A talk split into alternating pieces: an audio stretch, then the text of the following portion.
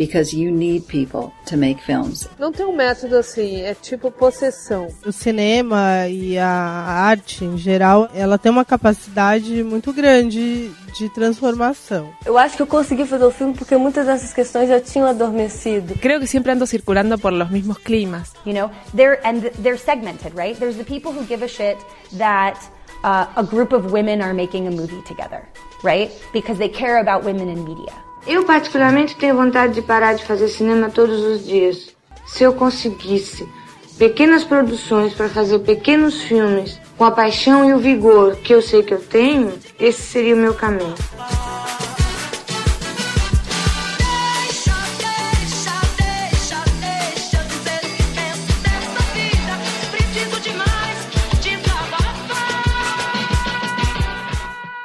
Feito por Elas, o podcast que discute o protagonismo das mulheres no audiovisual.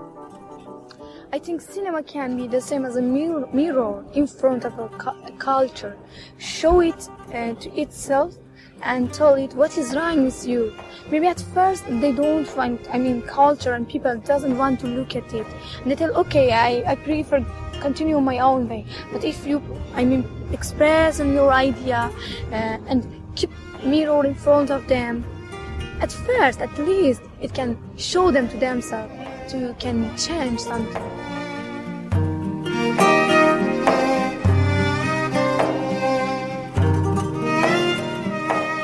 Eu sou Samanta Brasil, do Delirium Nerd, da Partida Feminista, do Cineclube delas. Eu sou Camila Vieira, do blog sobre cinema, do site Ferberenas e do Cineclube delas. Eu sou Angélica Hellish, do Masmorra Cast. E você está escutando Feito por Elas, podcast que discute sobre o protagonismo da mulher no audiovisual. Hoje falaremos da diretora iraniana Samira Mokhmobaf. Samira Mokhmobaf nasceu no Teherã em 15 de fevereiro de 1980. Com sete anos, estreou no cinema no filme de seu pai, Mose Mokhmobaf, o ciclista. Abandonou a escola aos 14 anos para estudar cinema. Com 17 anos, depois de ter dirigido dois curtas, começou a filmagem de A Maçã, que é a história de um pai que aprisiona duas filhas em casa desde a idade de dois anos, até os vizinhos as conseguirem libertar, 11 anos mais tarde. O filme foi concebido inicialmente como um documentário para Samira poder fazer pesquisas e tornar possível que as mulheres pudessem atuar nas ruas. Caso fosse um filme de ficção, isso estaria proibido. Com esse filme, Samira tornou-se a cineasta mais jovem a ter um filme participando do Festival de Cannes. Em 2000, com 20 anos, realiza o filme que vai lhe trazer o reconhecimento internacional, Quadro Negro, que concorreu à Palma de Ouro em Cannes Samira conta em uma entrevista que o seu pai acordava às três da manhã dizendo: Se queres aprender cinema, tens de acordar agora. Enquanto estava montando um novo filme, amigos vinham ver seu pai trabalhar.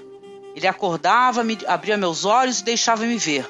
E às vezes perguntava-me: quais das filmagens de cena é melhor?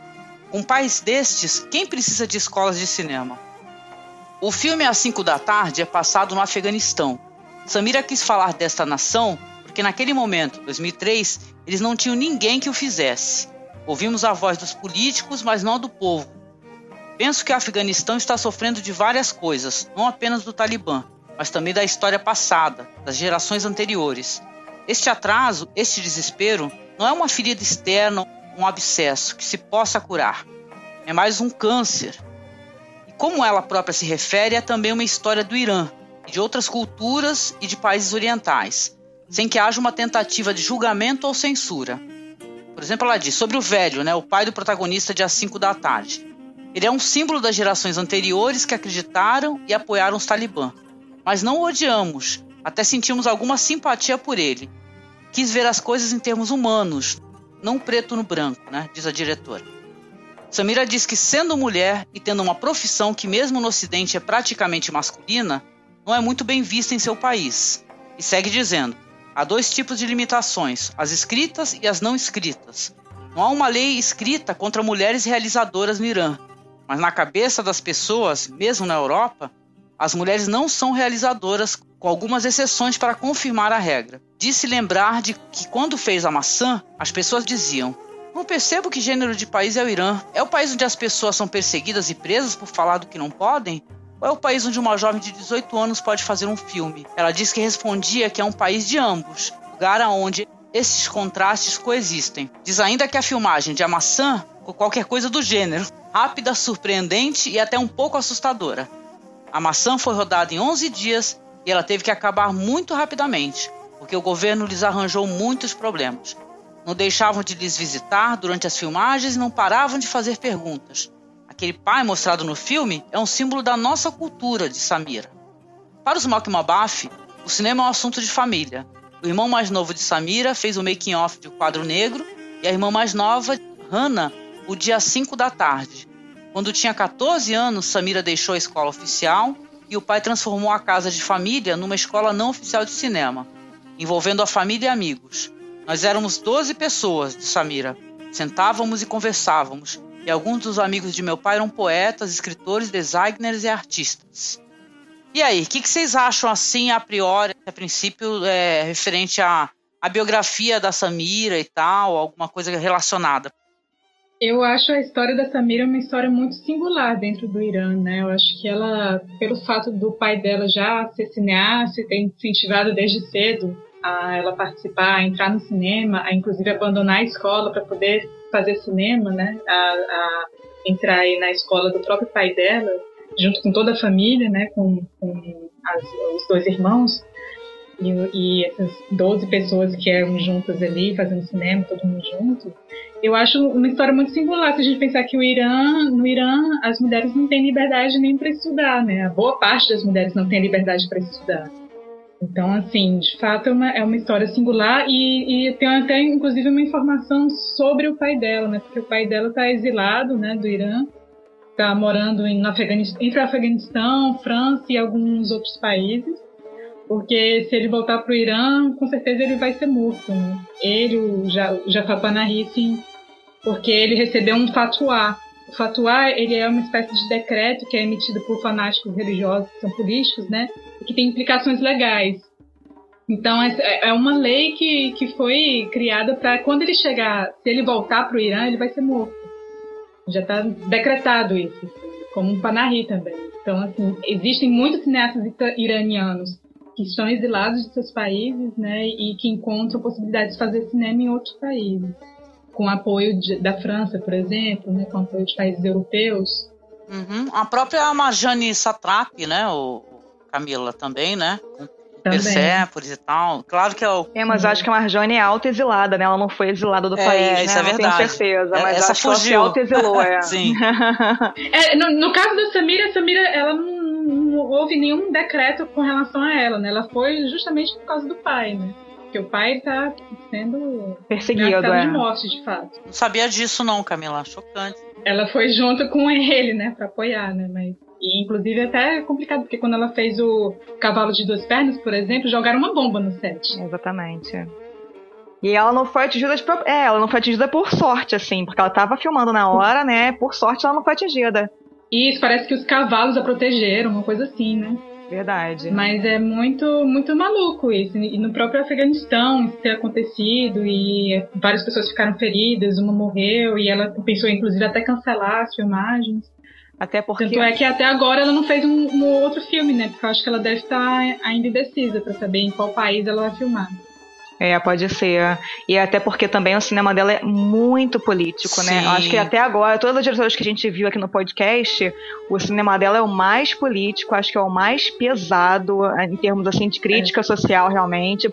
São filmes que chegam a ser claustrofóbicos, assim. Eu te confesso que assistindo a maçã eu fiquei bastante tensa e assistindo um que a gente não selecionou para ver, o Cavalo de Duas Pernas, eu em diversos momentos quase parei de ver o filme. De Esse tão eu não consegui ver, que Samantha. É, Como é que foi a tua? Eu não cheguei a ver esse filme, não cheguei a ver. Gente, vejam, porque. E ali, inclusive, foi um filme que foi exibido em Cannes, se não me engano, e muitas pessoas abandonaram a sessão durante o filme. De tão pesado que é o filme, entendeu? As pessoas não aguentavam ficar vendo o filme e saindo da sessão. E foi, ela foi Mas muito como é que é o criticada. filme? Então, ela foi muito criticada nesse filme por quê? Ela costuma trabalhar com não atores, né? Que é uma característica, inclusive, do Uhum. pai dela também. E muitos iranianos usam muitas pessoas que não são atores, ficam nessa linha tênue entre documentário e ficção, né? Aquela coisa que a gente nunca sabe muito bem o que que é o quê. E é maravilhoso esse dualismo, né? Que eles não respondem. E aí, pra filmar o cavalo de duas pernas, ela pegou dois, dois meninos que eram mendigos, né, no Afeganistão. E um deles não tinha as pernas, que tinham sido amputadas por. Bomba não, como é que é? Minas. Mina, por causa das minas terrestres. Então ele perdeu a mãe e ele teve as pernas amputadas. E o outro menino, que são dois protagonistas, né, que ficam no embate o tempo todo, é, que isso vai servir de pernas para ele, por isso o nome do filme, o cavalo de duas pernas. é, ele também tinha algum tipo de deficiência, alguma paralisia cerebral, alguma coisa assim, que ele, assim, fisicamente era perfeito, aparentemente, mas ele tinha alguma deficiência no cérebro. Então, assim, e ela usa e abusa desses meninos de uma forma, assim, bastante complicada, sabe? Porque de fato ela leva assim, o, o menino que vai ser o cavalo, ela leva isso às últimas consequências. Então o filme é muito sofrido, é muito pesado. Pelo modo como ela usa os atores, sabe? E aí eu realmente queria ver mais entrevistas com ela com relação a esse uso de atores desse filme especificamente, porque eu fiquei assim incomodada de fato com o final. Vai, chega no final do filme vendo filme de terror, gente. Jura, Sabe? menina? Caramba, esse Muito. daí eu tentei muito, porque tava muito complicado pra acessar esse filme. Eu queria muito assistir Aham. antes do podcast. Poxa. É, mas depois, se vocês puderem ver, vejam que é incrível. Assim, realmente é um filme incômodo, um filme perturbador, e é um dos filmes, acho que critica mais veementemente a cultura deles mesmo. E embora no final tenha um alívio no final, mas o filme é tão tenso, o filme todo. Assim, o modo como ela vai tratando aquela relação dos dois, que é uma relação de poder, em que o menino que não tem as pernas, que no caso é o dono do cavalo, né? Ele é tão assim sórdido que a gente começa a sentir um ódio do garotinho que não tem as pernas, porque ele mesmo naquela situação inferiorizada de né, não ter os dois membros tudo mais, ele usa o outro rapaz de uma forma tão execrável, fazendo uma ponte realmente entre o governo e, e os habitantes que estão sempre na mendicância, aquela coisa que é uma coisa assim realmente que dá dá ânsia de vômito, assim, dá vontade de você desligar, respirar um pouco, volta depois, porque é bem Eu vi tenso. você comentando que você não conseguiu nem dormir de tão, né? Você eu tão, fiquei muito impactada. impactada, né? eu vi filme. assim, quase de madrugada praticamente, né? Então quando eu fui dormir já era assim, uma, uma e pouca da manhã, eu demorei a dormir, porque eu fiquei mexida com as imagens, sinceramente. Que é um pouco da discussão também que tem a maçã, né? Porque ela também usa pessoas, né, que sofreram aquele problema, as pessoas reais que vivenciaram aquilo, para recortar e, e, e reencenar a vida daquelas pessoas.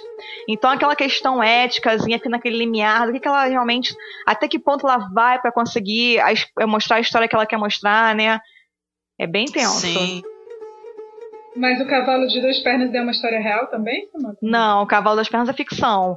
Mas a ficção que usa duas pessoas que têm uma deficiência de alguma forma, né? Sim, real. E ela Sim, explora sim, ao sim. máximo a deficiência deles pra poder criar os personagens dela, entendeu? Sim, entendi. E pelo fato deles É. serem mendigos, né? Não sei como é que foi o pagamento, como é que funcionam essas coisas, até que ponto a pessoa se submetia àquilo pra poder estar num filme, sabe? Sim, verdade. Então, Hum, tudo muito delicado, né? Meio complicado. Ah, eu tinha acessado, assim, sobre a diretora em si, né? O meu acesso a ela. Algumas coisas eu não tinha assistido. A Maçã, né? Esse daí é que é o da 5 da tarde, né? E tal. Uhum. Mas eu tinha assistido já faz um bom tempo o, o Quadro Negro, né? Porque esse filme ele passou nesses canais de TV a cabo, né? Ele fez muito sucesso, eu cheguei a ver na TV a cabo. Entrando nesses canais de filme alternativo, né, e tal. Eu fiquei encantadíssima com o filme, porque o filme realmente é impactante, logo o começo dele, né? E também tem uma, uma outra produção que eu assisti com a participação dela, é aquele é, 11 Perspectivas do 11 de setembro. Você chegaram a Ah, assistir? também vi. Eu vi. Sim, muito interessante não, vi. dela, ba- bacaníssimo. Sim, que é muito legal. Inclusive, quando a gente falou da Mira Nair, ela também participou, então também tem a Verdade. Samira Makmalbaf, né, no, no filme. Eu gosto muito de indicar para as pessoas, porque é legal esse negócio de. é, o cinema dela também tem muito a ver com isso, com a perspectiva diferente, né? Exatamente. Tá, encontra uma realidade que você desconhece completamente, né? Que ela chega a ser é, silenciada e ninguém revela, né? Se você não assistir essa espécie de cinema, você não vai saber como é que funciona, como é que é esse negócio que acontece no filme mesmo, quadro negro, da fuga, né? Os meninos que são todos mulas, né? Estão transportando lá algo ilegal, né? Que não é, não é dito Verdade. exatamente. É bem legal. Eu curti muito o cinema dela e é muito reverenciado. Ela é muito Exatamente. elogiada. É muito jovem também, né? Isso é muito gostoso, né? Não, é incrível, né? Tu vê que foi a- a- a- o cineasta entre homens e mulheres mais jovens a ter um filme exibido em Cannes, que foi a Maçã, né? E teve toda a Sim. repercussão que teve. Quer dizer, ela é uma pessoa muito promissora dentro do cinema. Ela já tem cinco filmes, né? Que a gente conhece, inclusive, aí disponíveis. É possível acessar os filmes. Em- Embora um deles seja esse curtinha dentro do 11 de setembro, que aliás achei fantástico porque ela inverte completamente a lógica do que foi o 11 de setembro no curta dela, né? Sim, sim. ela bota a perspectiva realmente dos afegães, né? E tem até eu li uma entrevistazinha com ela, ela falando que ela queria realmente, com esse curta, romper aquela imagem de que os Estados Unidos é o Rambo, que tá ali salvando a pátria que quer destruir os talibãs, né? Os, os Sim. É muito legal. Ela inverte legal. completamente essa lógica. Eu acho maravilhoso que ela coloca a professora perguntando para as crianças, e ela de novo usando crianças, né? Que é uma tradição muito grande no cinema iraniano, usar crianças. Eles são ótimos com isso, e geralmente não atores. Ela usa a professora falando. Vocês viram o que que aconteceu recentemente? Uma coisa muito importante no mundo, e as crianças falando sobre a realidade local deles, porque eles não têm acesso a nada, não tem rádio, não tem televisão, não tem nada, né? E aí falando, sim, morreu uma pessoa no poço. Não, mas é maior do que Vê isso, só, é uma coisa mundial. Então, choveu e as pessoas ficaram afogadas. Eles não conseguiam nem conceber o que, que era os Estados Unidos, o que, que são torres gêmeas. É uma coisa tão distante da realidade deles, né? Daquelas crianças. Aham. Que ela, inclusive, quando foi falar, teve que mostrar o que, que era uma torre. E ela leva eles lá pra fora com uma chaminé gigante pra fazer aquela metáfora da torre. Ah, é, Fantástica é aquela muito cena. legal. Mas é o que acontece também no às 5 da tarde, né? Todos, As pessoas estão tão todos preocupadas eles, em é. sobreviver, elas estão tão preocupadas em sobreviver que não, não, não interessa política, sabe? Política no sentido mais macro mesmo. Sim, sim. Né? Estão ali ocupadas com as coisas momentâneas, né? De sobreviver mesmo a uma Verdade, guerra. né? sobreviver, São é. refugiados, né? De- eles estão o tempo todo se, se deslocando, né? Que é complicado você ter alguma noção assim macro da coisa. Com certeza. Não, e eles, apesar de não compreenderem direito essa situação, eles vão sofrer o reflexo disso, né? Na, na carne, né? Eles são os principais atingidos, na verdade, né? Não sabe nem de onde tá vindo aquela bomba, tá caindo uma bomba na cabeça deles. Não sabe nem porquê, né? O que, que eles fizeram. Ah, acho que é às 5 da tarde que passa um helicóptero, né? E tal, Uhum. e eles olham pra cima assim, com aquele medo, né? E tal. É, é, é muito interessante. Os filmes eu achei bem curiosos que eles são, eles são feitos mesmo pra ser chocantes, né? De certa maneira, né? Sim. Porque aquela realidade lá é, é surreal, gente. É surreal. Coisas assim. Não, todos os filmes dela são declarações políticas, né? Não tem um filme dela que tem um alíviozinho, que seja uma coisa mais tranquila. Todos são declarações políticas, todos. Sim, eu sempre gostei muito do cinema que dá esse viés da educação, né? E tal, como é que é o acesso à educação, né? Como é que as dificuldades para a educação e, cara, é impressionante ah, nas escolas das meninas, elas falando sobre política, falando, por exemplo, né, às 5 da tarde, falando sobre, né? Poder ser presidente, né? Poder ser presidente, né? Aquilo é fantástico, gente. É muito Ainda legal. mais agora, a gente vivendo isso no país, uma presidenta, a primeira mulher eleita- no Brasil, ter sido impeachmentada, né? Uhum. Vamos entrar nesse mérito, mas enfim, achei oportuno ver esse filme da, da Samira agora, porque tá falando disso, né? Quantas mulheres presidentes existiram no mundo? Ela fala sobre isso no filme, né? Sim. Que eu acho que essa família, de um modo geral, é uma família muito surpreendente e incrível, né? A Samira, eles, eles perderam a mãe, né, quando ela tinha 12 anos, e aí o Moçan, que é o pai, casou com a prima da, da, da falecida mãe dela, né? E a, a- essa nova esposa também entrou nesse ciclo, também dirigiu o filme. A Hannah também, a, a outra filha, que é a irmã da Samira, também é diretora de, de cinema. Então, assim, é uma família que eles, ele inve- investe muito em cinema, principalmente nas mulheres. Eu acho bacana isso, né? Então, nesse, nesse momento, o, o pai, que já era um cineasta famoso no Irã, é, tem um papel fundamental em apoiar e incentivar que as mulheres da sua família dirijam filmes, sejam diretoras, tenham protagonismo. E eu acho fantástico o que ele faz por elas. Porque numa sociedade que é tão patriarcal, tão misógina, tão difícil que as mulheres, inclusive, estudem, ter um homem que as apoie, eu acho que é fundamental para que elas possam ser o que elas são hoje, né? Sim, com certeza. Sem dúvida, esse incentivo do, do Mark Malbaf é uma coisa muito singular no Irã. Eu, eu, particularmente, não, não tinha visto nada parecido, nada igual, até porque no Irã é muito comum a produção dos cineastas iranianos, quando eles começam a fazer cinema, eles são apoiados por instituições educacionais, por exemplo, Kiarostami, né? A primeira fase do Kiarostami todinha são de filmes educativos, filmes voltados para criança. Por isso que tem muita criança uhum. nos filmes dele. Uhum. É, e, e, assim, então esses apoios vêm muito de instituições de educação, né? Mas esse apoio vindo do próprio pai é uma coisa assim, fundamental para se pensar um cinema com essa liberdade que ela teve, né? E poder fazer sem desistir, assim. pois é, porque a gente ficou imaginando, quando eu estava assistindo, por exemplo, mesmo, o, o, o Homem de o Cavalo de Duas Pernas, que é um filme que ela tem um elenco gigantesco, principalmente de crianças, como deve ser uma mulher naquela, naquela sociedade dirigindo aquelas pessoas e muitos homens? né? Como é que esses homens encaram uhum. ela? Como é que fiquei pensando nisso? Como é que deve ser para ela ter autoridade ali de falar com uhum. eles, de dar comandos, faz assim, não faz assado, não for sim, botar fala, repete, porque é uma sociedade que as mulheres têm que ser subalternas. Né? Então como é que eles percebem, né? Ela como diretora, queria só mencionar, porque até um dos personagens do filme, ele cita, né, um, um livro da para ciência social, né, e fala assim, as mulheres são como flores, né? elas têm que ficar protegidas do sol, né? E tal, é, dando, mostrando por que, é. que tem que enclausurar né, as filhas, né? Então é, é muito interessante que eles têm realmente essa espécie de, de viés onde a mulher tem que ser subalterna, ficar dentro da casa. Isso é verbalizado em várias vezes, né? Sim, a própria uhum. 5 da tarde, os caras que ficavam, os homens que, que levavam elas de charrete tal, o tempo todo só vou te levar se cobrir o rosto. Se não cobrir o rosto, não vou te levar. Tem uma hora, inclusive, que ele larga umas uhum. meninas no meio do caminho porque elas estavam brincando e tiraram a burca, né? Então fiquei pensando como é que deve ser esse trabalho, deve ser bem difícil esse trabalho da Samira, da Hannah, de, de comandar um set mesmo de filmagem, né? Com tantos homens ao redor que elas têm que dar a voz de comando, ditar ordens ali, posicionar as pessoas. Como essas pessoas encaram elas, né? Fiquei me questionando sobre isso. É, e ela teve até uma dificuldade na hora de fazer a maçã, que a gente pode até falar quando a gente for começar o filme, mas ela teve uma certa dificuldade inicial, assim, para chegar a essa família, por causa disso, pelo fato dela ser mulher. Caramba. Será que o pai dela teve que fazer uma ponte ali, né, para conversar com eles, né?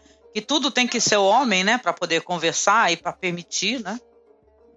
A ponte teve que é. ser o pai, né? Porque uhum. as crianças elas mal conseguiam falar. E a mãe era completamente arredia, porque ela era cega e ela, ela tinha um nível de surdez assim bem elevado. Então, assim, era difícil lidar com a mãe. Então, teve que passar pelo pai, de fato. Mas aí a gente pode conversar isso depois quando a gente for falar do programa.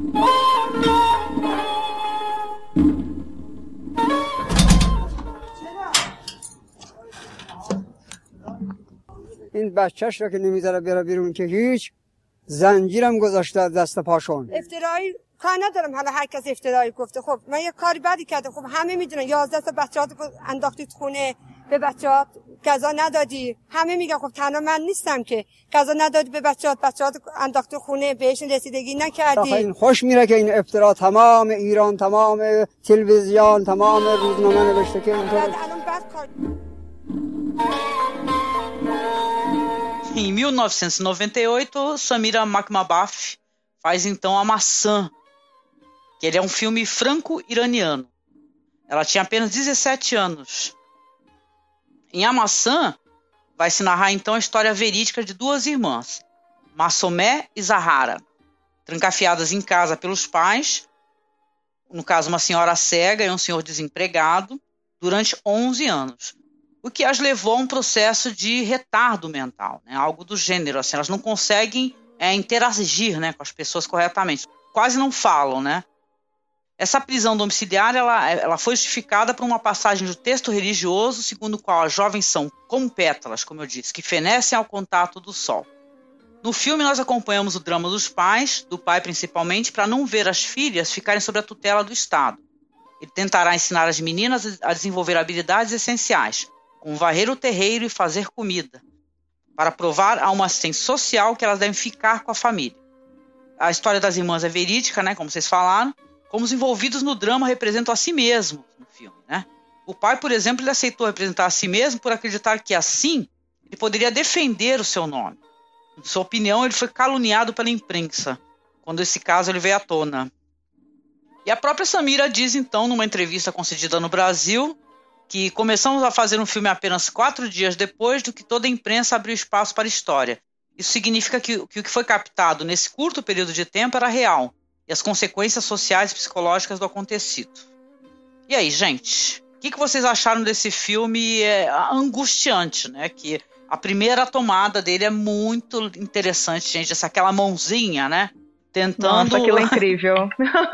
Nossa, aquilo é lindo. E depois vai ser explicado. Naquele aquele primeiro momento a gente fica meio estranho, né? Que mãozinha Tá- é tá essa? fora de quadro. vaso, né? As coisas Isso, esquisitas. exatamente, porque é um plano que é super delicado ali, Muito. inicia de uma forma delicada, e depois tem uns estranhamentos, você vê a figura do pai ali carregando aquele gelo com pão na mão, e aí tem a mãe dela, a mãe das meninas sussurrando, o tempo todo sussurrando, e aí depois volta, e aí você percebe que de fato é a mão de uma menina que tá presa, Sim. né, e, e, e regando aquela... É muito perturbador também. Começa delicado e se torna perturbador. Aquela Não, e o que é fantástico é que é uma metáfora do filme inteiro, né? Aquilo ali é um resuminho que a gente não sabe ainda do que pode vai vir a ser o filme inteiro. Né? Aquelas meninas tentando regar aquela plantinha, que seria a própria vida delas, de uma forma bem difícil, aquela dificuldade, porque elas não conseguem alcançar, porque elas estão presas, né? Mas não é aquela esperança de ter uma vida. É, é muito, aquela primeira tomada realmente é de uma sensibilidade tão incrível É, que a gente fica sem ar mesmo. Agora, antes dela, eu acho mais incrível mesmo que começa o filme com o abaixo-assinado dos moradores, né? Aham. E que a última pessoa a É, assinar é, a muito crédito, Samira. É fantástico. Quer dizer, ela também concorda com aquele É. abaixo-assinado, então vou lá mostrar pra vocês o que é isso aqui. E aí começa o filme, né? É incrível. Ela... E eu ia falar justamente isso. Eu ia falar que, assim, os créditos iniciais é essa carta, né, que é o diretor de departamento do bem-estar, feita pelos vizinhos, né, assinada por todo mundo. Tem a assinatura da Samira ali no final, meio que dando esse é, atestado de autoria dela. Uhum. E é interessante até para colocar em xeque essa ideia de que, de fato, é uma reencenação, porque ali, ela, ela, o filme todo, na verdade, é o que acontece depois que a carta é Verdade, é. entregue. Uhum. Então, ela estava filmando ali em tempo real o que estava acontecendo, de fato. Verdade. Só que em, formato de ficção. Tanto é que quando ela, ela foi. É porque ela ficou, ficou chocada com a história e ela foi. falou pro pai dela que queria fazer um filme sobre isso. É, então, é, se reuniu no escritório com o pai e eles tinham mais ou menos um roteiro esboçado. Só que aí ela precisou ir falar com a família e observar, passar um tempo observando é, essa família para poder saber qual era a melhor forma de se aproximar para que pudesse, eles pudessem autorizar, né? E a única forma era se aproximar do pai, porque com a mãe não era possível, como falei antes, e com as crianças também não. Então se aproximou do pai e o pai, de- é, a princípio, achou estranho uma mulher se aproximando dele com essas intenções, mas depois passou a ouvi-la porque ela foi sem julgamento nenhum. Porque todas as, as pessoas ao redor dele estavam julgando, estavam punindo ele de alguma forma. E ela não. Ela só escutava. Por isso Então, que ele viu a oportunidade, forma- por isso que ele viu a oportunidade de, de repente contar a história dele, da versão dele, né? Pra mudar um pouco a história dele perante os noticiários. É, e você vê que, que no filme tem também essa versão dele, né? Tanto é que é, os diálogos todos do, do, do- filme foram é, pensados por eles, né? Foram criados por eles. assim, Não é, não é uma coisa que a Samira escreveu e teve que pedir para eles falarem. Não, eles falaram espontaneamente ali, todos aqueles diálogos. Só que havia, claro, né, um, um roteiro, uma, uma linha para ser seguida, né? Não, eu li uma entrevista com ela também, dizendo que ela e o, e o pai escreveram em conjunto o roteiro e que eles iam escrevendo todo dia, né? Todo dia o roteiro se transformava de Isso. acordo com o que ia acontecendo durante as filmagens, não era coisa fixa, eles iam mudando o roteiro a cada momento, e bem bacana essa, essa, essa Isso, fluidez do exatamente. roteiro, né? E eu fico pensando também nos embates, assim, nos embates que foi, por exemplo, para filmar a mãe, né? Já que a mãe era arredia, pelo fato de ser cega e ser, um- ser um pouco surda, e aí a Samira observou que ela ficava sussurrando muito é, durante muito tempo, e quando ela falava alto, ela falava coisas boas, e quando ela sussurra- sussurrava, ela falava palavrão, Ah. sabe? Falava coisas ruins. Então ela Verdade. observou isso, e no filme tem um pouco disso também. Então é, é- é, uma, é uma mistura de observação e ao mesmo tempo de, de uma criação ficcional ali. Agora, o que eu acho mais bacana do filme mesmo, da- do olhar da Samira para esses personagens, né, para essas pessoas, é que, na verdade, ela não coloca ninguém como vilão ou como mocinho. Ela, de uma certa Não. forma, ela coloca cada um na sua voz e a gente aqui fora que interpreta, porque, na verdade, são todos vítimas de um sistema opressor, né, que aquelas pessoas Sim. são vítimas daquilo tudo. Na verdade, o pai não é o grande vilão, a mãe não é vilã, Não, não as é. crianças também estão ali como vítimas. Isso é que é mundo mais vítima, é. interessante. Isso é que é mais interessante, porque ele não, não é o vilão, ele, na verdade, ele tem a sua voz também. Sim. Ele tem a sua versão dada no filme. E tem a versão também da, da, da vizinha que chega lá para falar com ele, dar dinheiro para ele. Verdade. Então, assim, tem, realmente são múltiplas vozes ali. Que eu, e aí, por isso que, apesar de ser uma história muito cruel, eu não acho que seja um filme perverso nesse sentido. Eu Ah, acho que é um também não. muito. Ele tem uma delicadeza ética muito interessante. Até porque eu acho bem libertador. O fato é o fato dela dar voz a todas aquelas pessoas, liberta aquelas pessoas de tudo que elas podem estar pensando de opressor ali pra elas. O pai, a mãe, as crianças, as vizinhas, as próprias crianças também que brincam na rua e também interferem naquela realidade. É, o modo dela filmar e, de uma certa forma, tentar não julgá-los, né? Dando um certo alívio para que cada um possa se colocar, é realmente uma coisa maravilhosa. Achei assim, eu me surpreendi muito com o olhar dela. Eu gostei muito do que você falou, essa questão de dar as vozes e não, não haver um vilão ou um herói, porque o Estado, dentro dessa situação, também não é herói dessa causa, né? O jeito também que a ciência social aborda o velhinho, que é um velho caquético, Nossa, e tranca ele e fala assim: olha, você só vai é, sair daí se você serrar essas. Horrível aquilo, é. Não, e larga as Nossa, crianças na rua, né? Se vira aí, crianças. Larga Isso, na rua. várias assim. vezes, tem várias vezes É. dela tocando as crianças pra rua e as crianças estão voltando porque aquele é o ambiente que elas estão acostumadas, né? Então Sim, o Estado também não referência tá, nenhuma, não né? tá, é. né, alinhado com essa situação corretamente, né? Também tá querendo é, intervir de maneira, né? Também é imperativa, de uma maneira né, nada meio cruel, eu diria até, né? Que eu fiquei muito preocupada com aquelas meninas, vocês não têm noção.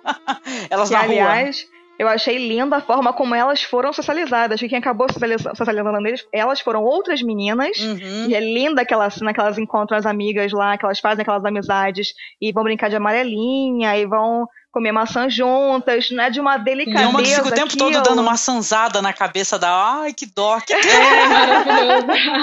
Porque elas não sabem interagir, né? Elas não têm nenhuma regra de convívio social, não tem nada. Elas não Uhum. sabem interagir no meio social mesmo. É muito bacana. E o, e o mais interessante nessa descoberta delas pra rua, né? Porque se a gente- se a gente pegar, por exemplo, o cinema iraniano, né? Os filmes de Kiarostami, novamente falando de Kiarostami, né? Esses filmes educacionais dele. É, o espaço do- dos garotos é o espaço da rua, e a rua é um espaço de educação também. Uhum. Inclusive, até o Kiarostami faz uma crítica muito forte à educação formal da escola. Sim. Que ele acredita que a educação na rua ela é muito mais interessante do que a educação na escola. Mas aí tem esse outro lado que a Samira mostra também, que as mulheres elas não não é dado nem a liberdade da rua. Sim. Verdade, é. Nem, nem a educação formal e nem a educação na Uhum. rua. E aí ela faz uma crítica pesada a isso, eu acho muito legal. Verdade. Muito legal quando. E aí eu, eu, eu tenho algumas referências, assim, sobre essa questão do processo de lidar com pessoas reais e, e também lidar com fatos reais. Eu me lembro muito de um filme brasileiro chamado Girimunho, que é da Clarissa Campolino, do Elvis Marim, que também é uma história real e que eles tentaram fazer disso não um documentário, mas uma ficção. E são duas senhoras idosas, né? Que, e uma delas foi bastante é, arredia assim, no set, porque ela acreditava que se ela reencenasse coisas que já aconteceram com ela, isso soaria falso. Né? E ela disse que não, não falava mentira. Então a equipe teve que fazer uma série de estratégias de observação, de passar um tempo muito grande com essas duas senhoras, para que as coisas acontecessem, para que a ficção fosse ficasse viva. E eu fico imaginando nessas tensões que a Samira deve ter encontrado, Uhum. principalmente com o personagem da mãe, né? Ah, interessante. E tem um outro filme que eu lembro muito, que é Os Irmãos Lobo, que é um documentário do ano Sim, passado, fantástico, 2000, verdade. 2015, americano, Uhum. que é a história de seis irmãos que já estão adolescentes, mas eles foram criados toda a vida e trancados dentro de casa também. Nossa, excepcional. Eu pais. cheguei É. a assistir esse daí, muito bom. É, E é de uma mulher também, Aham. é Crystal, Crystal Moselli, o nome da diretora. Posso eh, só colocar uma referência, aproveitando que vocês estão citando referências? Vocês chegaram a assistir um documentário chamado A Pessoa é para o que Nasce? Que é do Roberto Berliner? Chegaram? Não. Eu vi há muito tempo. Que conta a história de três irmãs cegas também, essa- esse negócio delas eh, serem. eh, pedirem doações na rua, né? Ficar mendigando. E é muito interessante também. Esse negócio assim, da pessoa em situação de fragilidade, sabe que o, o diretor coloca elas em situações lindas, maravilhosas. Por exemplo, vai ter um momento onde ele vai mostrar, ele vai fazer com que elas conheçam a praia. E é uma cena linda, linda, linda, linda, de uma poesia, de uma beleza, sabe? Eu recomendo muito também, é, dentro dessa questão da fragilidade e tal, do, social, eu diria, até a pessoa acessar essa produção. Um outro filme que é referência também é o Close Up do Kiarostami, que é um filme de 1990 que ele justamente ele pega uma, um dado real, um fato real, de um, de um, um trabalhador que se passa pelo Mark Malbaf. Inclusive, é o Mark Malbaf mesmo, é o pai da Samira. E ele reencenou muitas das coisas que aconteceram. Então, assim, talvez tenha sido, esse filme tenha sido uma referência muito forte para Samira, porque o filme foi um sucesso assim, internacional. E foi feito oito anos antes, né? Uhum. Excelente. Esse daí eu não, não assisti, não, viu, Camila? Tá anotadinho aqui, bonitinho. É maravilhoso. Para poder conhecê-lo. Ah, excelente, adorei, gente. É um filme muito legal, assim, claro que ele, ele vai te angustiar. Aliás, as pessoas têm um preconceito até cinéfilos inerente com o cinema iraniano. Vocês sabem disso, né? Que é uma piada comum, né? E tal. As pessoas ficam assim, ai, o cinema iraniano é muito parado. Ai, cinema iraniano nada acontece. Gente, é nesse Nossa, nível. acontece tanta coisa, dá até medo. acontece demais. Sim, acontece bastante é, acho coisa. que acontece até muita coisa, pelo amor de Deus. Eu gosto muito. O que existe é um preconceito muito forte de dizer que ah, cinema iraniano é filme com criança, aquele filme delicadinho. Parece que tem essa imagem muito forte, né? Cinema iraniano, que é um filme são filmes delicados, que É, tratam nesse ponto, a Samira bate com o pé na porta, né? Porque não tem um filme dela delicado, gente. Pois é. Todos os filmes da mulher são Exatamente. fortíssimos, impactantes, super tensos, entendeu? Isso aí, realmente, se tem uma coisa que a Samira não faz, é cinema delicado. É, isso fala muito sobre a, a- o jeito que a pessoa absorve cinema, né? Tem que ter aquela narrativa, corrida, tudo acontece, né? Hollywoodiano, é, pois é. Uhum. Mas é, as pessoas ficam viciadas mesmo no modo de fazer cinema e de ver cinema, que aí quando pega qualquer coisa que foge um pouquinho da curva, acha ruim de cara, né? Eu tenho preguiça de ver, acho parado, só porque foge daquele padrãozinho quadrado que a pessoa tá meio que acostumada a ver, né? E eu acho que o bacana da, da gente estar se desafiando sempre, conhecer os cinemas do- do- de várias partes do mundo, é justamente até de conhecer outras culturas, né? Que eu acho Sim. riquíssimo, maravilhoso. Eu vou brincando que eu vivo viajando através do cinema. Eu também. não saio de casa, mas eu viajo horrores, porque eu conheço o mundo inteiro através do cinema. Pois é, volta e meia eu tô na China, daqui a pouco eu tô no Irã. Exatamente. Por aí vai. Muito bom. Principalmente esses cinemas mais aqui que, que, que é, ficam intermeando entre documentário e ficção, esses mais assim, que a gente conhece de fato a cultura mesmo, né? Sim, sim. Eu tinha uma introdução no podcast que eu acho que quem falava foi o cineasta brasileiro falecido. Ele falava que o cinema é a melhor maneira de você conhecer a cultura de um país.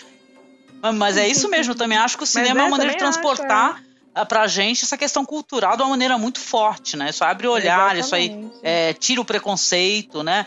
Tira a Uhum. palavra idiota que tá na ponta da língua às vezes, pra falar, né? Ai, Verdade. esse pessoal aí, é todo mundo é homem-bomba, que é isso, tem que morrer tudo, né? A gente tá em Exatamente. épocas de internet onde todo mundo fala o que quer, né? Tá mó barco. Verdade. É por isso que as épocas do ano que eu mais gosto geralmente são os Festival do Rio e Mostra de São Paulo, que é quando vem mais filmes diferentes de várias partes do Brasil, do mundo inteiro e que a gente consegue viajar bastante. Eu amo essa época, que eu bom. viajo muito.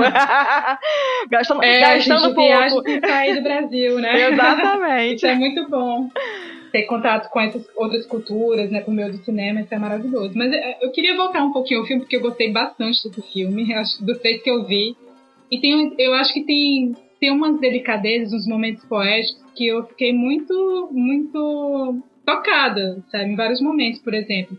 É, nos momentos em que aparece aquele choro do bebê, né, na janela da, da vizinha Uhum. né? Que existe ali uma, uma suspensão de tempo. Ou então na, naquele momento que elas imprimem é, a mão, né, suja de graxa na, na, na- nas paredes, Sim, nas paredes super lúdico, né?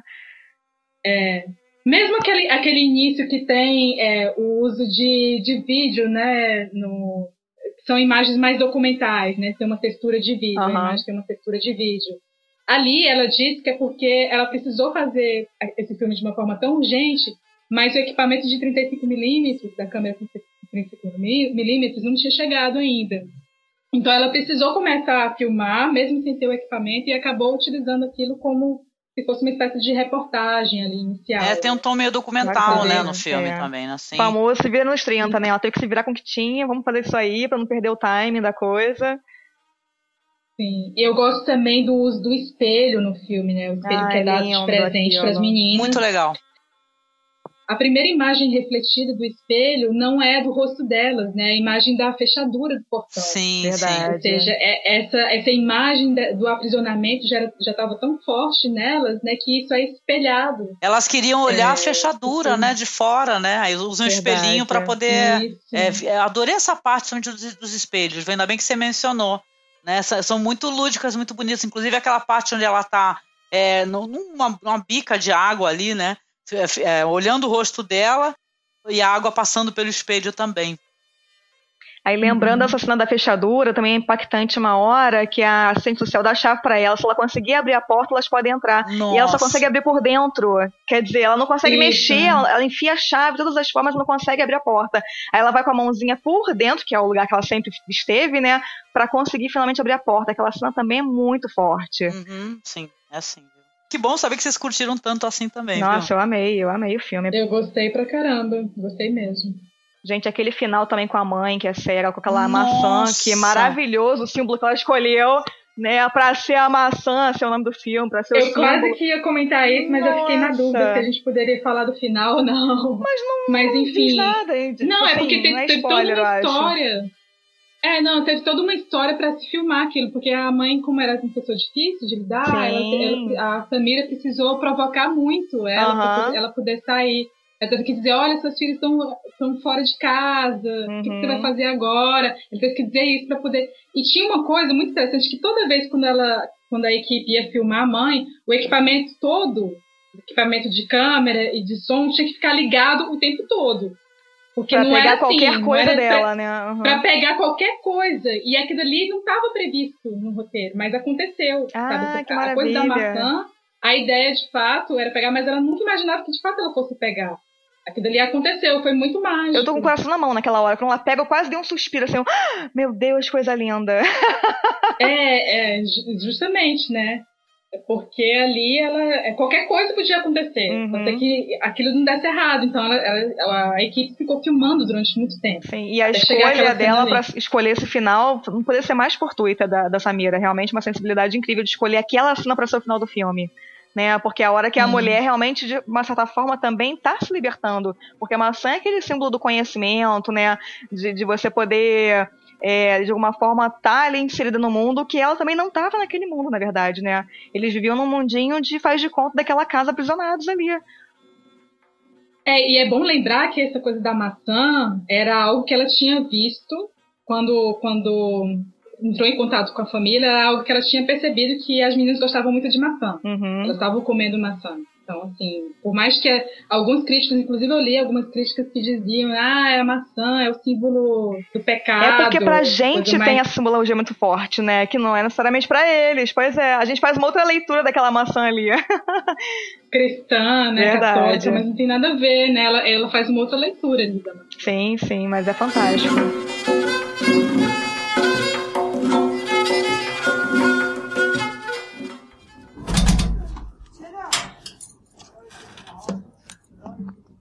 این بچهش را که نمی‌ذاره بره بیرون که هیچ زنجیرم گذاشته دست پاشون افترایی کار ندارم حالا هر کس افترایی گفته. خب من یه کاری بدی کرده خب همه می‌دونن 11 تا بچه‌هات انداختید خونه. به بچه‌هات غذا ندادی. همه میگن خب تنها من نیستم که. غذا ندادی به بچه‌هات. بچه‌هات انداخته خونه بهشون رسیدگی نکردی. این خوش میره که این افترا تمام ایران تمام تلویزیون تمام روزنامه نوشته که اینطور بعد الان بد کار próximo filme de Samira será do ano 2000, filme chamado Quadro Negro. É, nesse filme, nós vamos ter histórias ali, na verdade, né, já que elas se entrecruzam, de alguns professores que eles estão andando naqueles vilarejos. É, parece que tem, são vilarejos é, curdos, né, gente? Né? O Kurdistão. Isso, exatamente. Então, e eles estão tentando, né, para a própria sobrevivência, conseguir alunos para poder dar aula. Eles vão encontrar um tempo esses alunos. Só que esses alunos são crianças que já estão na condição de ser mulas, né, e tal, estão transportando uma mercadoria ilegal.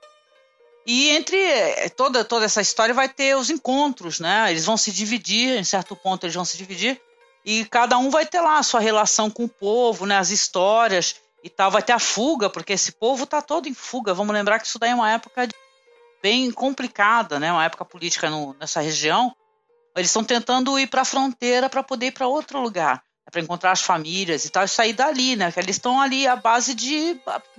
Tipo, estão na linha da bala, né? Praticamente, né? Então, uma coisa que eu achei muito interessante nesse filme é a questão do quadro, né? O quadro que seria o quadro negro, né? Que é onde ele vai, eles andam com eles presos às costas. Isso daí já é uma coisa. E é enorme, né? Um quadro enorme, Detalhe. É parece ser enorme. muito pesado, não parece nem ser um Verdade. material assim leve e tal, um- uma coisa que se utilizaria hoje em dia, né? Uma coisa muito mais pesada. E eles estão. é, é, chega a ser impressionante, porque no momento onde eles veem, por exemplo, que está a- as aves elas estão se movimentando no topo de uma montanha, todos eles se deitam e se escondem, né? E tem várias cenas no filme também do- dos meninos com, com aqueles pacotes nas costas, também andando ajoelhados, as pessoas ajoelhadas. É um filme que tem uma atmosfera, eu achei até meio de pesadelo, principalmente no final. Não sei se vocês concordam, né? Com Aquele Total. negócio de ter, parece uma neblina e tal, Uma fumaça. neblina, é verdade. Impressionante, gente.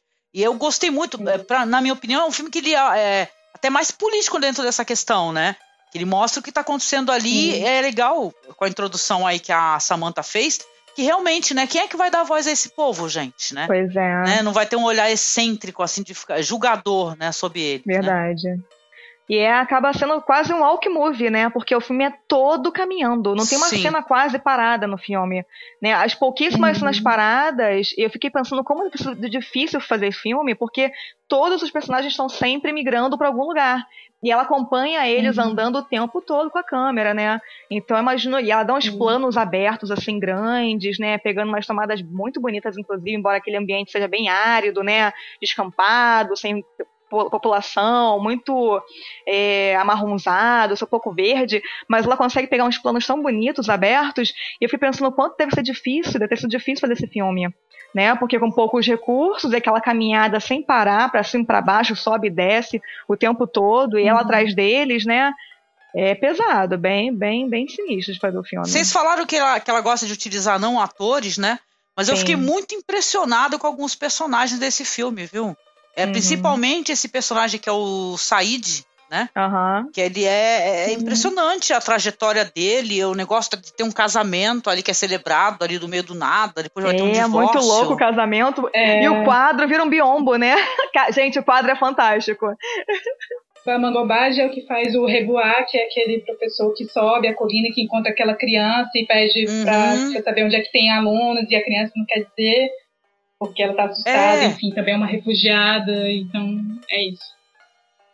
aquele negócio da educação é a sobrevivência, e eles chegam nos vilarejos e não tem crianças à vista, né? As pessoas fecham as portas e tal. Eles agem com medo, porque estão ali sob ataque, né? E perseguição, né? Não, e aí a gente vê o quanto a educação é perigosa, né? Porque os adultos não querem aprender porque não tem tempo e porque é perigoso mesmo. As Uhum. crianças não querem aprender e ela fica o tempo todo martelando na nossa cabeça essa ideia de que a educação é perigosa para o Estado, né? Quanto mais ignorantes as pessoas sejam, para o Estado é melhor, no caso. É, mas a questão não é que as, que as crianças não querem aprender. É Não, não porque, tem de tempo, fato, é. tem uma questão física Sim. mesmo. Tem uma questão física, porque, enfim, você falou muito bem que o filme todo é em movimento. De fato, o filme é todo em movimento porque as pessoas vão migrando, vão ali, são todas refugiadas, Sim. e elas têm. é, bom, as crianças estão servindo de mula, Sim, né? Então, assim, elas têm que ficar correndo, têm que sobreviver ali naquele Uhum. estado de guerra.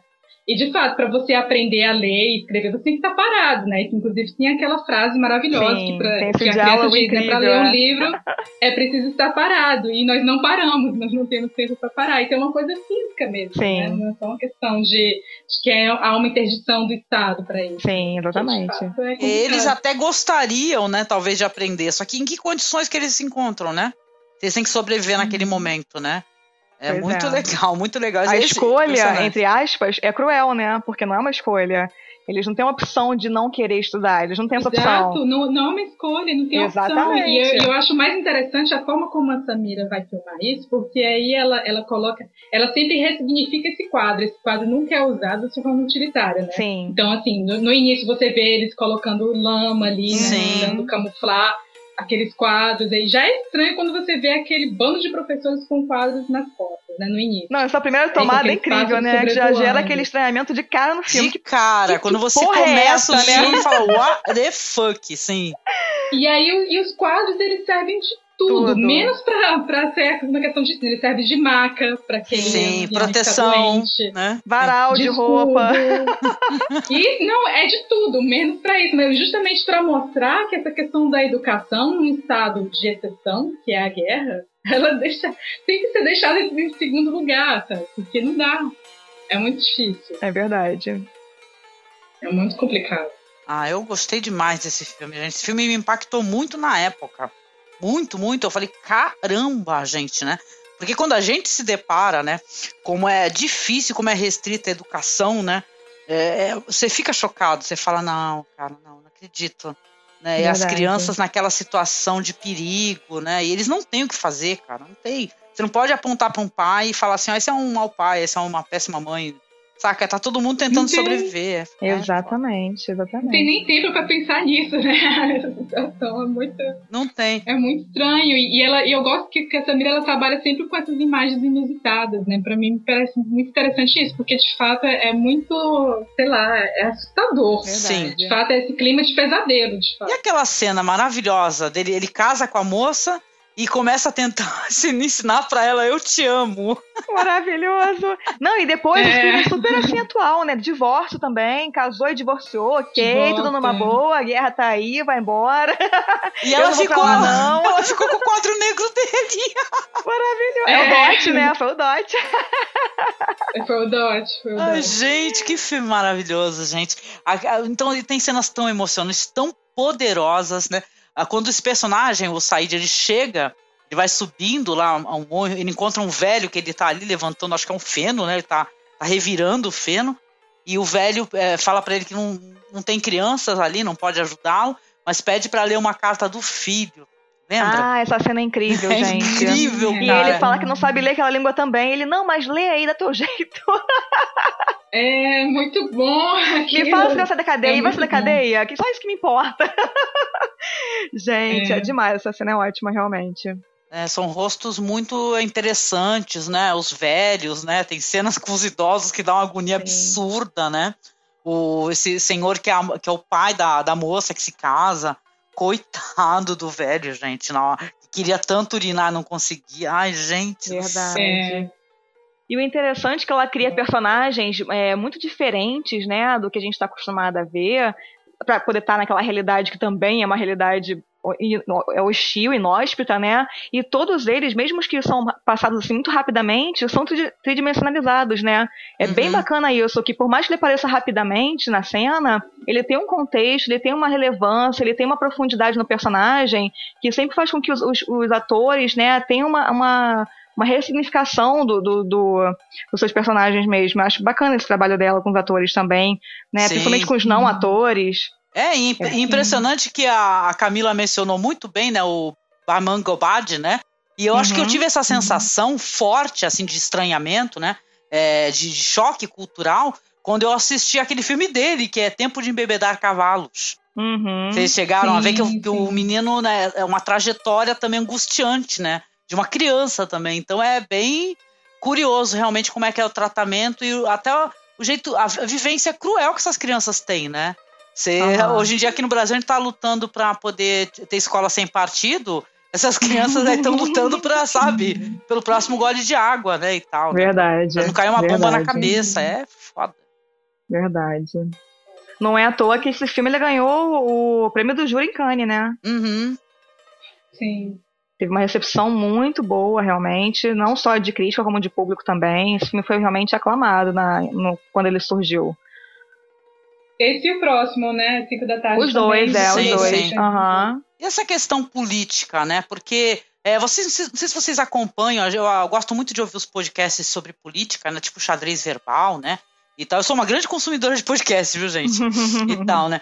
Os curdos, eles sofreram quase que extermínio, né? É, Tipo assim, o pessoal foi exterminando assim de maneira, é, sabe, mais rápida possível, estuprando as mulheres para poder uma, uma espécie de limpeza étnica e tal. E Uhum. entre nessa guerra toda, aí a gente fala de ISIS, fala, né, de tantas coisas que estão acontecendo por aí. Eles são um povo que não tem país, que não tem bandeira, sabe, que não eles não têm nada, entendeu? No meio dessa Nômades, é. Ficaram nômades, Sim, né? Sim, são nômades e tal. E as mulheres, você deve ter visto a- as notícias, né?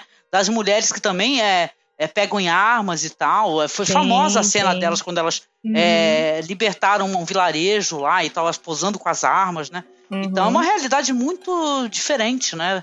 Da nossa, assim, até pra gente compreender ela, né? Só o cinema Verdade. mesmo pra fazer essa ponte maravilhosa pra gente tentar, né?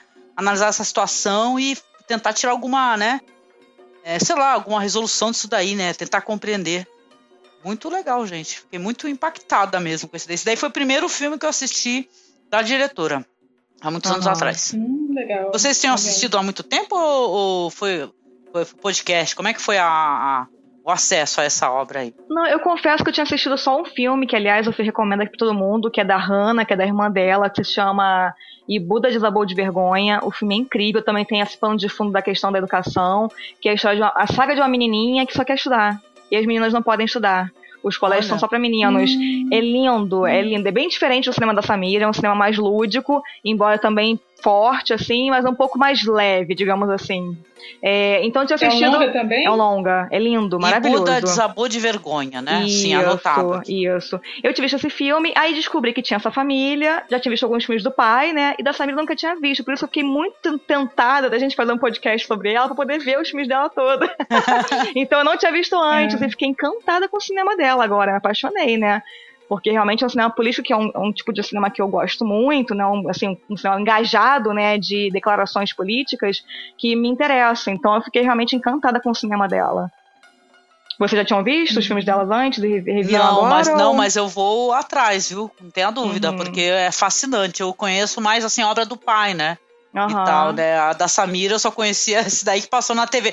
Vergonha, shame, entendeu? Shame, shame. Você tinha visto um, pelo menos eu nenhum tinha visto, tá vendo? Só o da irmã. Eu, é, da, da Samira, da Samira eu só tinha visto mesmo às 5 da tarde há muito tempo e era um filme que eu tinha gostado muito na época, eu lembro. Mas aí eu revi assim e fiquei muito impressionada ao ver A Maçã pela primeira vez. Porque eu acho que é um filme que tem um, um senso estético tão apurado por uma menina de 17 Sim, anos ter feito aquilo. Incrível, Eu né? fiquei muito impressionada. Por isso que eu acho que dos, dos três que eu vi é o que eu mais gostei, porque me impressionou muito. É verdade, mas impressiona. como ela, ela soube lidar, ela soube lidar com, essa, com esse fato real, mas transformar de uma forma estética, assim, é- que é impressionante. É, é muito singular, inclusive para diretores muito experientes. Sim, mas vem cá, o- parece que o pai dela também ele auxilia na questão da, da montagem, né, e tal, dos filmes, né? Pelo, pelo menos ele tá fez a acreditado. montagem e o roteiro. Sim, ele fez a montagem e o roteiro. Mas mesmo assim, né, eu acho que a Samira já, já, tem, já tinha esse olhar Sim. bastante aprofundado quando acompanhava as montagens do- dos filmes do pai dela, né? Como a Samantha mesmo falou, né? Que ele acordava três horas da manhã pra poder ver os filmes sendo montados e a escolher as cenas. A menina nasceu no cinema, Ele- praticamente, né? Ela respirava, Isso. comia, dormia cinema. Eu, eu acho que ela, eu É. acho que ela meio que sofre o que o pessoal comenta sobre a Sofia Coppola, né? Que muita gente fica colocando a carreira da Sofia Coppola em xeque, né? Falando assim, ah, mas e aí?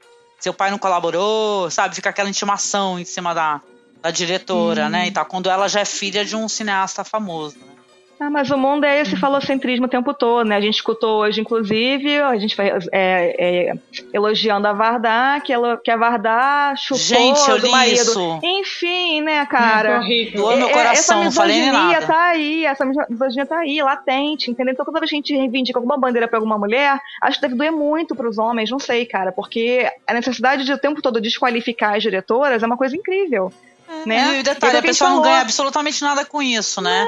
É uma espécie seja- de isca intelectual totalmente safada e sem vergonha, né? Não... Exatamente. A gente tá comentando, por exemplo, o de Allen faz um filme por ano. Filmes bons, filme mediano, filme ruim. Mas tá fazendo um filme por ano. Ah, é o de Allen. Agora a mulher não, tem que fazer toda vez o filme.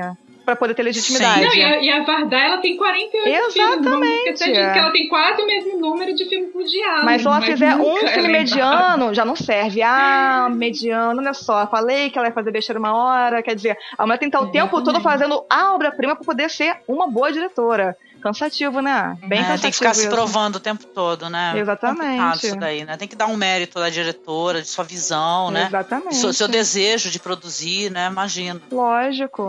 Ai, gente, fazer o quê? O Facebook é essa coisa bonita, né? É, melhor, melhor ignorar, né? Mas a gente segue aí, botando a cara na porta, entendeu? Falando as mulheres estão aí mesmo, vai ter que entubar, é isso mesmo, e siga a vida.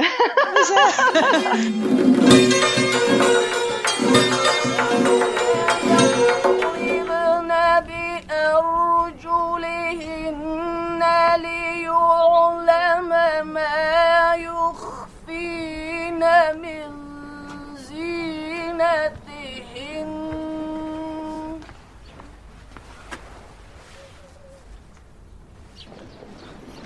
از طرف وزارت مورف بر ما اطلاعی آمده که در ارتباط به یکیش کدام شاگرد می‌خواهد آینده کدام رشته را انتخاب کنه. و در آینده می‌خواید چی شود؟ فرزن شاگردایی که می‌خواین در آینده معلم شوند. دستای خود بالا کنند. تشکر. دستایتان پایان می‌کنین و حال نوبت می‌رسه و شاگردایی که در آینده می‌خواین انجینیر شود لطفا به جای خود استاده میشه Em 2003, a diretora nos traz Às 5 da Tarde, né? Um filme onde se abordará a história de Nogré, que é uma moça de 20 e poucos anos, mora com o pai e a cunhada, casada com o irmão de Nogré, que está fora de casa. Ela mora na periferia, né, aparentemente periferia de Cabu, que é a capital, né? Quando você escuta essa, esse nome, Cabu, tu já lembra imediatamente de bombas, né? Não sei vocês, né?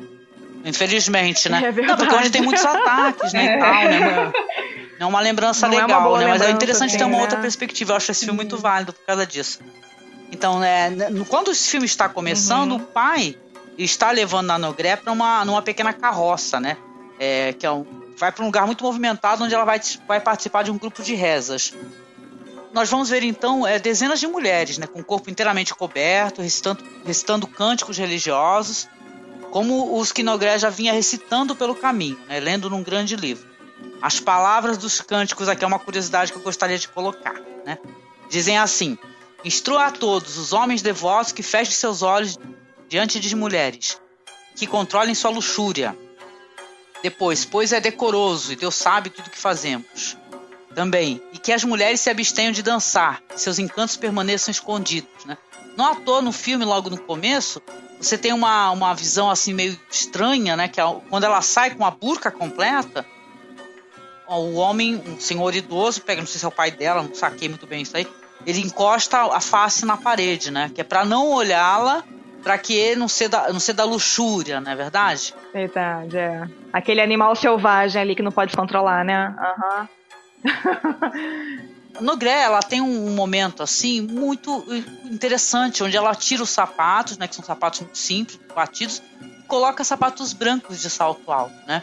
Mostrando que ali é, obviamente, a, apesar de toda aquela cobertura, né, aquela burca, que ela é uma mulher que ela, claro, tem vaidade, é uma bela mulher, uma jovem mulher, e ela vai ter uns diálogos legais também que a gente andou comentando, são os debates assim, onde tem uma senhora que parece que é a líder, fala assim: quem é que vai ser engenheira? Que aí levantam várias mulheres. É a professora, né? É a professora, Isso. né? Eu acho que é uma escola ali, é. Porque ela, ela tá numa hora que, ela, que as mulheres Sim. podem frequentar a escola, não só as crianças. Então, as mulheres que não é. tinham tido, podido ter educação antes, quando era proibido, podem agora frequentar. Embora uhum. o pai dela não uhum. deixe, ela vai escondida. Mas ela pode frequentar a escola. Uhum. Por isso que ela tá ali mais velha, na meio daquele monte de menininha novinha na escola.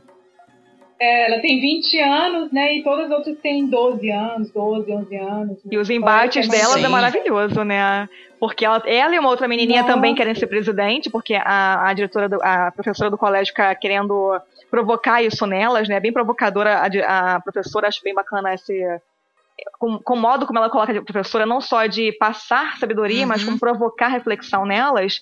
E aí uhum. elas ficam naquele embate, como se fosse Sim. uma campanha eleitoral ali de quem vai ser a presidente. É muito fantástico essa cena. É maravilhoso aquilo ali, é maravilhoso, porque aí você percebe como é que é a personagem da Mina, né? Que é essa menina de 12 anos. Que, realmente ela tem um discurso muito forte, né? Sim. Ela disse que perdeu o pai e os irmãos na guerra, né? Que são guerras que foram foram criados pelos homens, né? Quem estava na política, são os homens que estavam trás. Então ela faz todo um discurso bem inflamado que é muito bonito. E é uma personagem trágica, né, também, né, gente? E aí até me impressiona, sim, é. até me impressiona o fato do pai da, da Samira ter sido expulso da, da ter sido expulso politicamente do país e ela ainda não, porque ela fica incutindo essas ideias maravilhosas nas mulheres que elas podem ser o que elas quiserem. não sei como é que isso não foi proibido sim. ainda, né? Porque esse filme especificamente, esse da tarde, é muito libertador e revolucionário para as mulheres. É super feminista esse filme. É, é bastante incrível que ela, esse filme, é, assim, particularmente, não sei como é que foi a recepção uhum. lá, né, para eles. Se esse filme passa uhum. lá, se é, se é, proibido, se é permitido, porque uhum. a recepção aqui pra gente foi incrível, Sim. né? O filme foi realmente aclamado como ele é visualmente sensacional ano, também, né? Os né? planos, foi, né, e tal, né? Esses locais é, é muito isolados, Sim. né? É muito interessante. Eu gostei muito de ver aquele negócio das mulheres perguntando, assim, a, a professora, né, como você disse, perguntando quem vai ser engenheira, levantam várias. Ai, linda. É, mas aí tem um detalhe, tem uma sutileza aí que eu queria até comentar, porque assim, quando, quando ela pergunta quem quer ser professora, aí várias levantam. Aí quem quer ser engenheira, aí poucas levantam e algumas, inclusive, é, se sentam de novo, ficam indecisas, né? Porque, né, o lugar da engenharia é o lugar do Sim. homem, né? E no começo, uma só levanta. Aí depois, aos pouquinhos, vai levantando uma Isso. outra, uma outra. Quer dizer, uma vai dar força é, pra aí outra, depois que né? levantaram começam a Aham. se e ficam indecisas. É, é bem, bem, bem estranho. E aí, quando quer ser quem quer ser Uhum. presidente, quem quer ser presidenta, né? Então, assim, algo, a poucas levantam e elas são motivos Ficam de rindo, das sim. colegas, porque Verdade. as meninas ficam rindo, né? Delas. Verdade. Elas próprias não se acreditam, né? Quer dizer. E essa época desse filme, né, onde ele, onde ele se passa, o Osama Bin Laden ainda estava vivo? Pelo jeito, sim, né? Porque tem uma discussão mais lá pro final do filme, onde tem um senhor que é, o pai dela encontra junto com ela, né, a, a cunhada e tal, que o- os idosos lá, os, os sábios, de- diz, né, estão ali decidindo se entregam ou não o Osama Bin Laden. Aí ele fala assim, Verdade. não, mas a gente não vou entregar É, para os é infiéis dos americanos, né? De qualquer maneira, ele é um muçulmano e tal.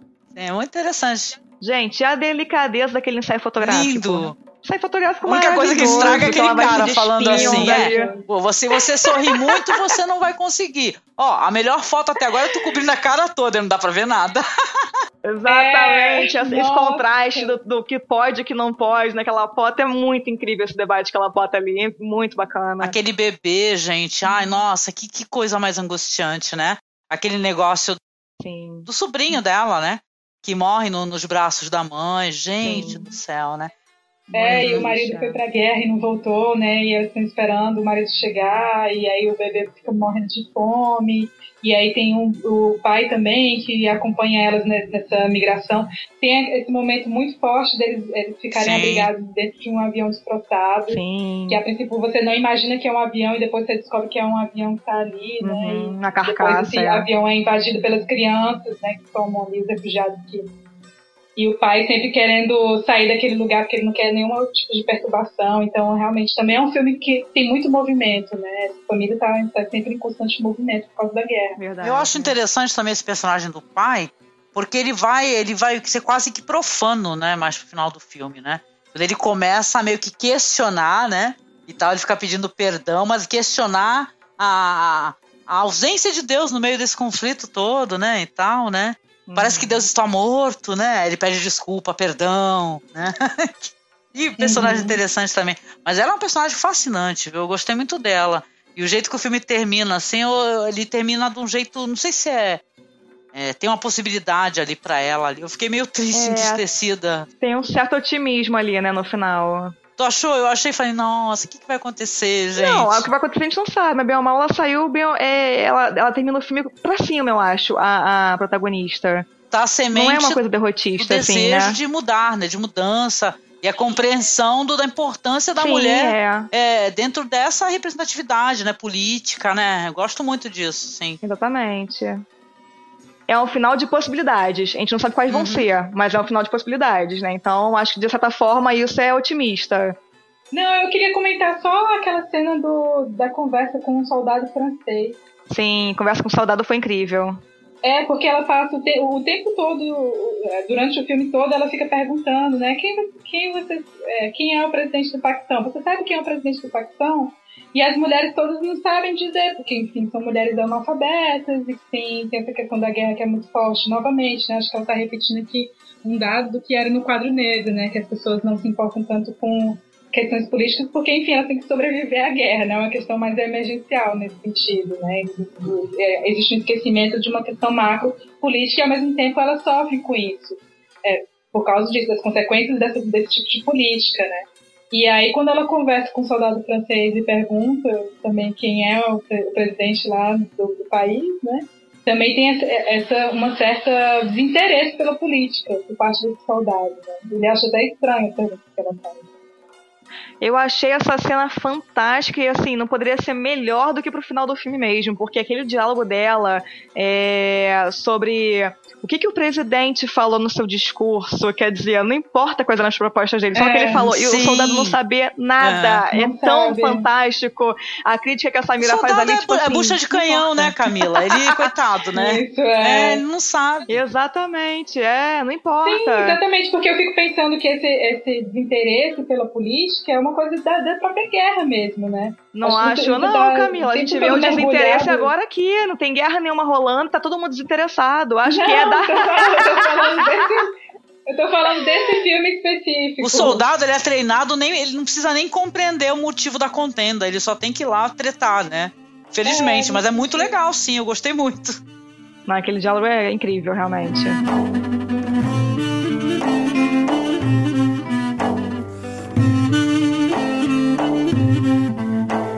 Vamos então para considerações finais, começando aqui pela nossa amiga Camila Vieira. E aí, Camila? O cinema de Samira Makmabaf. Então, eu fiquei muito encantada com o cinema da Samira. Eu gostaria de ver mais filmes, mas eu acho que ela já produziu bastante. Ela, ela tem 36 anos, eu acho que ela já fez, né? Ela tem o quê? Quatro longas, né? Então, acho que ela já produziu bastante para a idade dela. E eu, e eu, acho, eu tenho muita esperança de que ela continue fazendo filmes. É, eu acho que o cinema dela lida com essa questão de, do que é ser mulher em um país como o Irã, né? E como o Afeganistão também, né? Onde há a supressão das liberdades individuais. Né? Por mais que, que tenham existido conquistas para essas mulheres, ainda assim são mínimas, são conquistas mínimas, né? como o fato, por exemplo, de elas poderem estudar, mas nem todas podem, né? porque a família não deixa, porque o pai não deixa. Então, assim, realmente ela lida com questões complexas e tem, de, ela faz de fato um cinema político muito forte. Gostei muito Sim. dela. Sou fã da Samira agora. Eu escrevo, para quem quiser me acompanhar, acompanhar meus textos, eu escrevo pro blog sobre cinema e pro site Verberena. E faço a curadoria do Sim, obrigada. E por favor, todo mundo que está escutando, acessem os textos da Camila, gente. Vamos começar. A gente falou isso, acho que no podcast da Vardar, gente.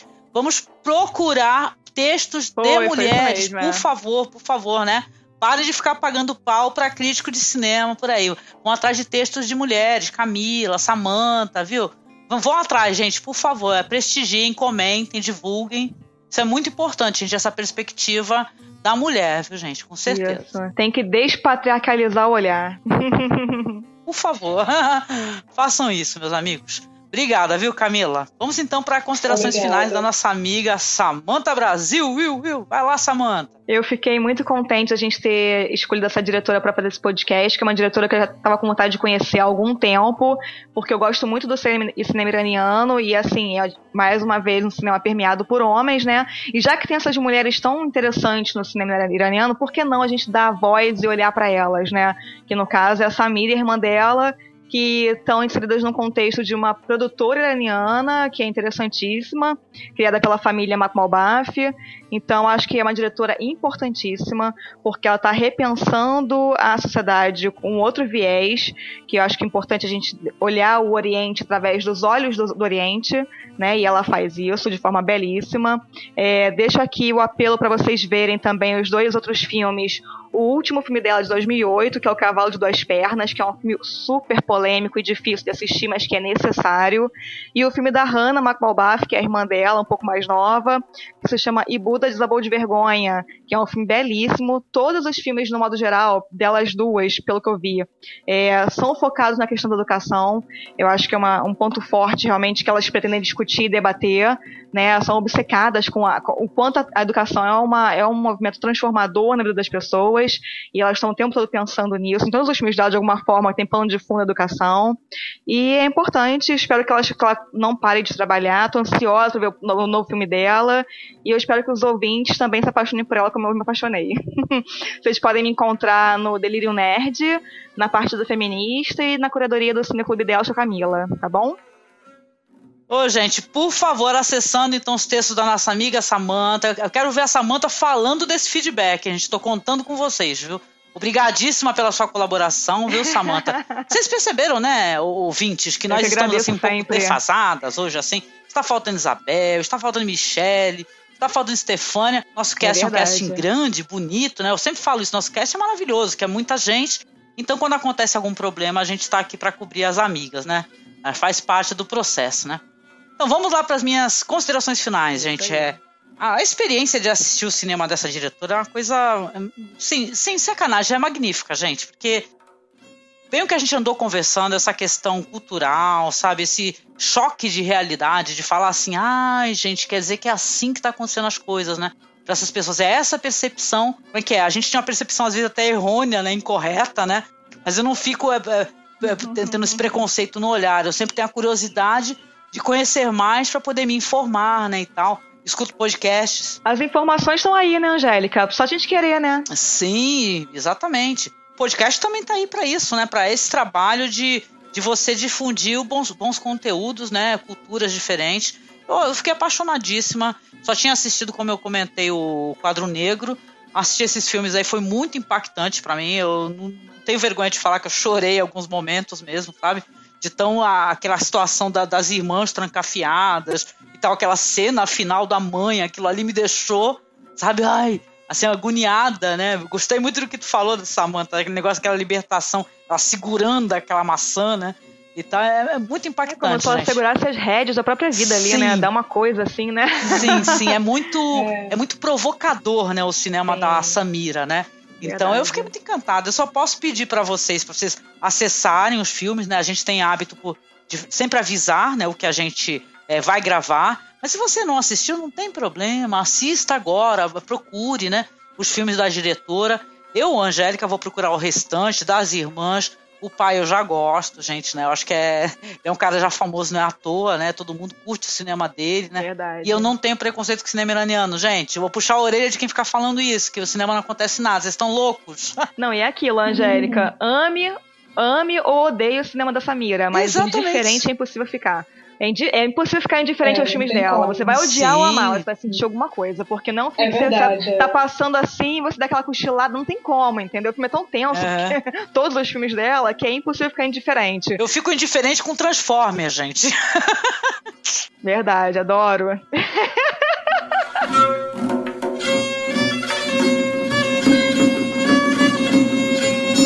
primeiramente eu quero agradecer a você, ouvinte, por acessar o nosso conteúdo, escutar o nosso podcast, convidar você para o mais importante que é a interação, né? O podcast é apenas o pontapé inicial da nossa conversa, do nosso diálogo. Você pode continuar isso daí mandando e-mail para a gente. Então mande esse e-mail, a gente está aguardando ansiosamente, tá? Para poder responder o seu feedback. Mande seu e-mail para cinemafeitoporelas@gmail.com.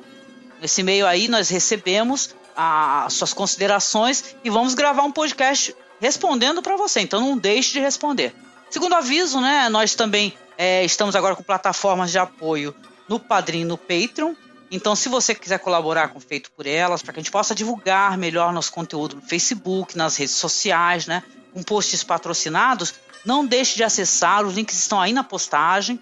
Redes sociais, né? Quer falar, interagir com a gente pelas redes, é fácil também. Você pode acessar em facebook.com/barra cinema feito por elas. Lá é a nossa página, a gente divulga muito conteúdo realizado por mulheres, é, textos e tal, polêmicas, né? Divulgamos mais conteúdo lá, então é, é fundamental você dar o curtir na nossa página. No Twitter você pode acessar é, através de arroba feito por elas underline, tá? Então fica a dica aqui para vocês, várias é, maneiras de falar conosco, contatar a gente. E estamos aqui, né, gente, aguardando seu feedback. Para você que já quer poder assistir os filmes mencionados no próximo podcast, né? Assista então os filmes da diretora Naomi Kawase. O primeiro filme será Suzaku, de 1997. Depois, o premiado de 2007, Floresta dos Lamentos. E por último, O Sabor da Vida, de 2015. Ok? Então prestigiem esse trabalho dessa diretora, que será a próxima pauta do Feito por Elas. No mais, eu quero agradecer as participantes aqui do nosso, né, da nossa bancada aqui de debate, Samanta, Camila e deixar um grande beijo para vocês, gente. Beijão, até mais. Beijo grande, beijo, queridos. Beijão.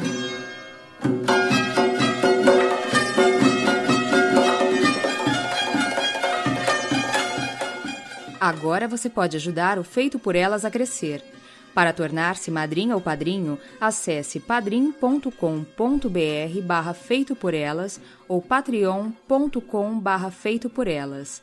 Seja você também um colaborador ou colaboradora e tenha acesso ao nosso grupo fechado no Facebook. Lá você poderá dar continuidade aos debates dos programas e ajudar a definir pautas futuras. Feito por elas, dando a vez e a voz ao que há de melhor nas produções realizadas por mulheres.